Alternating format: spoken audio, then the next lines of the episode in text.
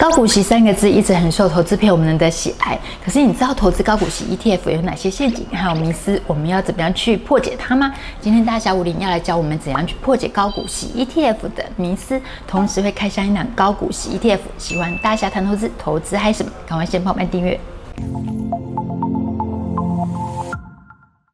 大家好，我是 Sharon。嗨，我是大侠。大侠，大家听到高股息三个字啊，嗯、都会有一种迷思，觉得殖利率好像越高越好。那请问大侠，一般投资朋友在存高股息 ETF 这种产品的时候，最常有哪一些迷失？那我们可以怎么样去避免它？一般投资朋友的迷思呢，就是说他比较重视高股息大于这个市值有没有常年提升哦。嗯、那很常我们看到有些领到高股息之后呢，结果他连年市值是连年萎缩，那其实会比较可惜啦。嗯、我们要知道，股息是来自于公司的获利。那那公司呢，它只要基本面它有长期的成长，那么它配出来的息呢，对于长期持有的股东来说呢，那就是实质上的获利哦。只要公司长期它的获利提升，有可能在稳定的配息盈余之下。哦，明年的股息是不是有可能会上升？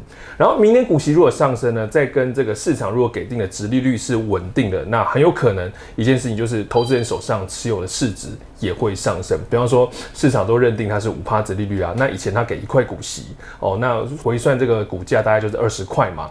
那如果它公司持续的成长，它股息给到一点六呢，在市场的稳定的值利率五趴情况下，那投资人手上的市值是不是成长到三十二块？嗯、所以你看息也要，我们资本利得也要，这是。双赢哦，嗯、那怎么样选股呢？才能选到长期资本利得以及股息有长期上升的好公司呢？有三点哦。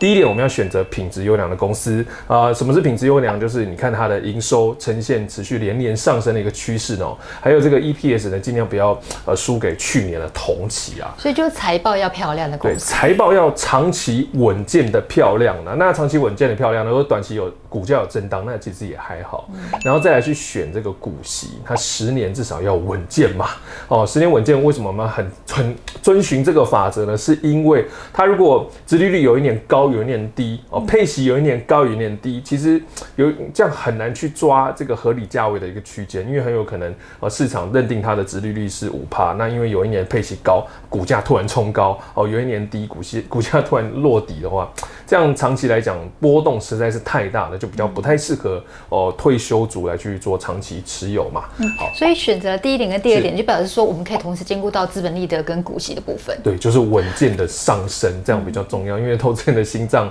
我们尽量把这个心脏用于生活，不要用于股票哦。这个 好好的活着会比较重要。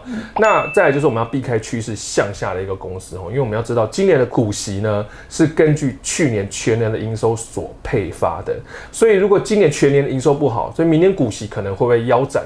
或是下降都有可能的，也就是说，如果你今年买进哦，你手上的殖利率，你买进，你觉得手上哎、买进是殖利率八趴。但是买进之后，如果你买到公司持续在下滑的，那明年可能股息腰斩，那你变的殖利率变的是只有四趴，从八趴到四趴，真的得不偿失啊！你除了股息减少呢，你的资本利得也会减少哦。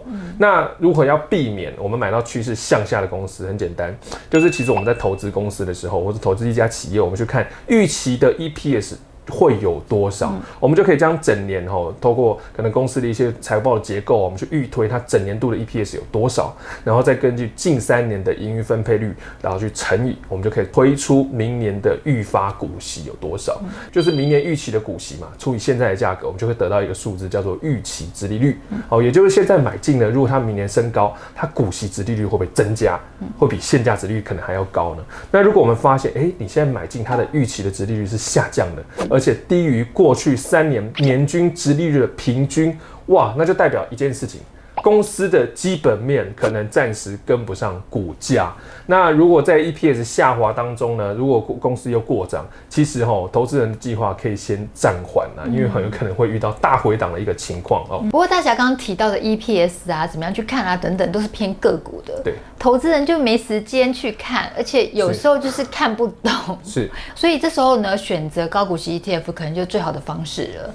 那市面上有好几档高股息 ETF，每一档特色都略有差异。大侠今天要帮我们开箱这一档凯基优选高股息三十，代号零零九一五，它的特色是什么？首先，我们先来看凯基优选高股息三十哦，零零九一五呢，它所追踪的台湾多因子优选高股息三十指数有没有胜过同期台湾高股息指数呢？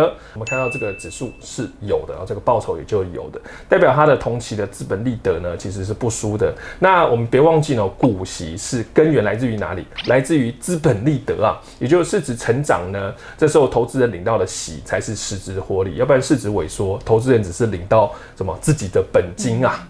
那我们来看这档台湾多因子优选高股息三十指数，它长期累积总报酬的一个趋势。你看哦，同期的报酬，台湾高股息指数年化值利率在五点八三趴，那年化报酬率呢是六点九七趴。那台湾多因子优选高股息三十指数的年化值利率是五点八二趴，年化报酬率是八点九五趴。哇，你看这个走势。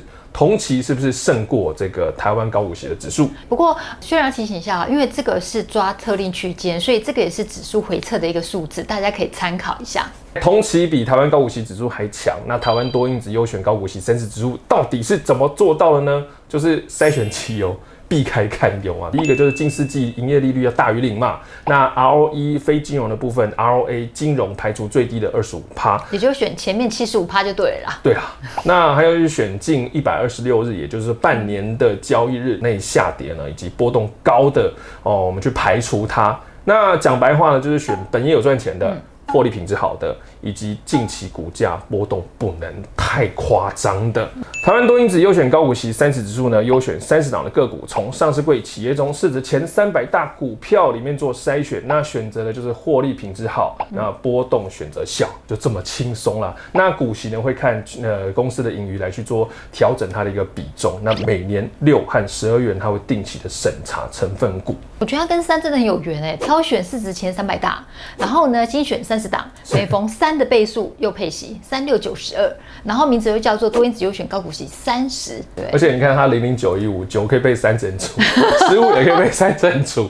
那从里头挑出呢，近一年波动标准差比较低的哦，排前面。那流通市值大于等于两百亿的大公司，参考过去以及预估值利率啊、呃，来调整这个权重嘛。那选择排序之后，再给权重的一个限制哦，因为个股吼以及产业的权重要有上限啊，嗯、否则好的时候这个产业超好，对，那坏的时候呢，会因为太过偏重某个个股、某个产业而导致有高波动的风险。嗯，确实，因为每个产业都会有循环的周期，所以互相可以 cover 一下。呃，传产大概占了十三点五六趴，金融目前是二九点七二趴，电子五六点七二趴啊。指数产业分布呢，前三大资讯技术呢五三点零六趴，金融占二九点二七趴，原材料呢八点五九趴。但这两年大家投资朋友的喜好蛮像，就是大部分都以传产啊、金融啊、电子股为主。因此选股呢比较着重于预期殖利率还有竞争力的一些的个股嘛，那同时也排除这个股价下跌的弱势股呢，让投资人的股息以及资本利得双收。追踪台湾多因子优选高股息三十指数的凯基优选。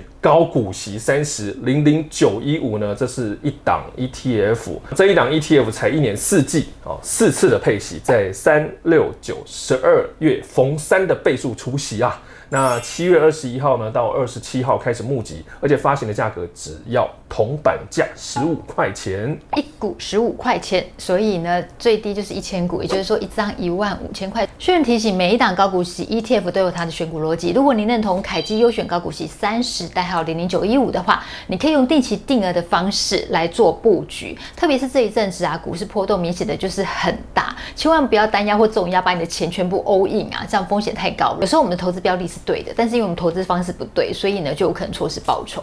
投资朋友如果想要知道更多这一档凯基优选高股息三十代号零零九一五的讯息的话，可以看我们影片下方说明文哦。大侠创业一直是很多人的梦想。如果说想要用这一档 ETF 追踪的指数来存百万创业金的话，你觉得有可能吗？如果可能的话，可以怎么做呢？我们按照这档 ETF 所追踪的台湾多因子优选高股息三十指数的过去表现来试算后，你看这个年化报酬率大概是在八点九五趴的一个平均绩效之下呢。那如果投资人他每月定期定额六千，那投资十年呢，其实他渴望达成一百一十四万的累积获利啊。当然。指数过去的绩效不代表未来实际的投资成果吧？但是通常过去绩效表现好的，未来是不是也能够有机会保持不错的报酬呢？不俗的水准呢？嗯、那很多人会问啊，那是因为哎、欸，大侠，那是因为多头年才会有这样的绩效嘛？对啊。但大侠要讲一件事情，在资本主义的经济制度呢，温和通膨一直是各国的目标，所以呢，长期持有好资产啊，或者长期持有具有好成分股的 ETF，具有优质公司的。ETF 呢，常年的市值一定会提升哈。其实讲实际的是什么？在资本主义国家里头呢，没有任何一个国家领导人会以自己股市哦，国家股市崩跌为乐啊。更没有任何一个候选人呢，就是总统候选人哦，或是你要选举的候选人，会以自己国家指数崩跌为政见而选上的嘛。所以我们知道，其实人性面哦，政治面这些才是股市长期的基本面。所以股价虽然你短期有震荡。但是呢，如果你收敛至这个适当的价格，而收敛后呢，又是一个大多头的开始嘛，嗯、所以要累积这个创业资金呢，它不一定每天涨才累积得到，适、嗯、当的点你反而累积的更快呢。那定期定额长期投资这种不输哦，同期这个高股息指数报酬的 ETF 呢，其实肯定可以让投资人加速圆梦。跟大家分享，凯基优选高股息三十零零九一五，它采用多因子的方式选股。这档 ETF 是从市值前三百大公司中再选出三十档电子、传产、金融公司作为投资组合，采用季季配，每一股发行价是十五块钱一张呢，就是一万五千块。投投资朋友如果想要知道更多讯息的话，可以看影片下方说明文哦。顺便提醒每位投资朋友的投资风险属性不同。投资有赚有赔，投资前还是要想阅一下公开说明书。想要看更多的大侠谈投资，投资还有什么？赶快帮我们按赞、分享、订阅、开启下面小铃铛，要记得按全部开启，才会收到我们最新的影片哦。拜拜，拜拜。